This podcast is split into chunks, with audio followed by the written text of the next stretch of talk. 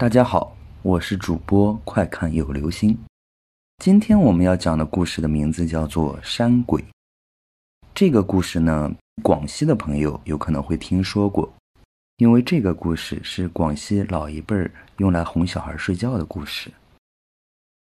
山里面有个村子，村西头挨着山脚下有一户人家，父母都外出打工了，只剩下姐弟俩和奶奶一起住。山里面没有什么娱乐，村里很早就熄灯睡觉了。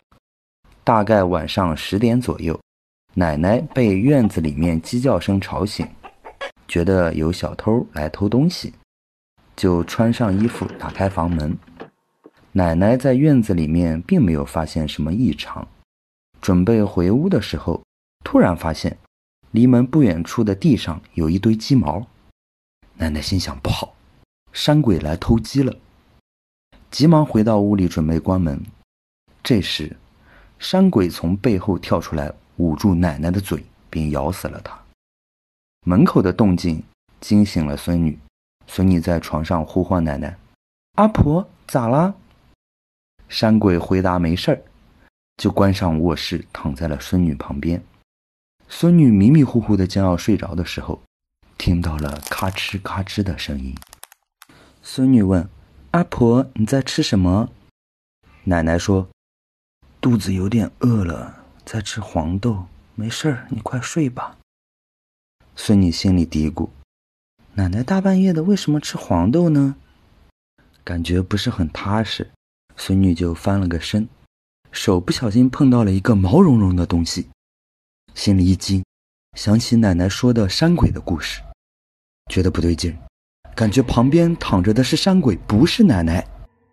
孙女呢比较机灵，又翻了一下身，起身说道：“阿婆，我尿急，我去尿尿，你别关门，我等下就回来。”山鬼同意了，孙女赶紧去旁边卧室偷偷叫醒弟弟，跑了出去。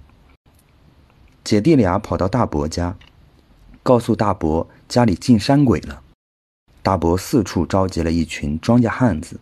扛着铁锹、锄头就往姐弟俩家里跑。山鬼咔吱咔吱完，发现姐姐一直没回来，知道自己可能被发现了，准备逃跑。刚出门就遇到了急急而来的大伯。大伯和一群庄稼汉子一看，果然是山鬼，挥起锄头就砸了下来。山鬼被砸晕了。大伯将山鬼用大水缸盖住，去镇上请来了老道。老道士做了法，告诉大家，一直要将山鬼盖到七七四十九天才行。这段时间，水缸里面一直传出山鬼的惨叫。最后一天，村里人都过来围在水缸旁，一开缸，发现山鬼已经化作一堆稻草。好了，这就是今天的故事，山鬼。